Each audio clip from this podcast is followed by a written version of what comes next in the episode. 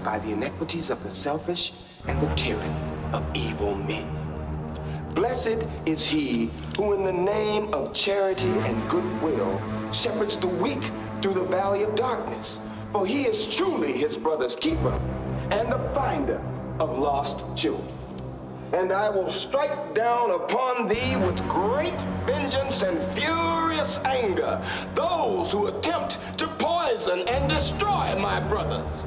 You will know my name is the Lord when I lay my vengeance upon thee. Reproduction or other commercial use of this recording in whole or in part is prohibited.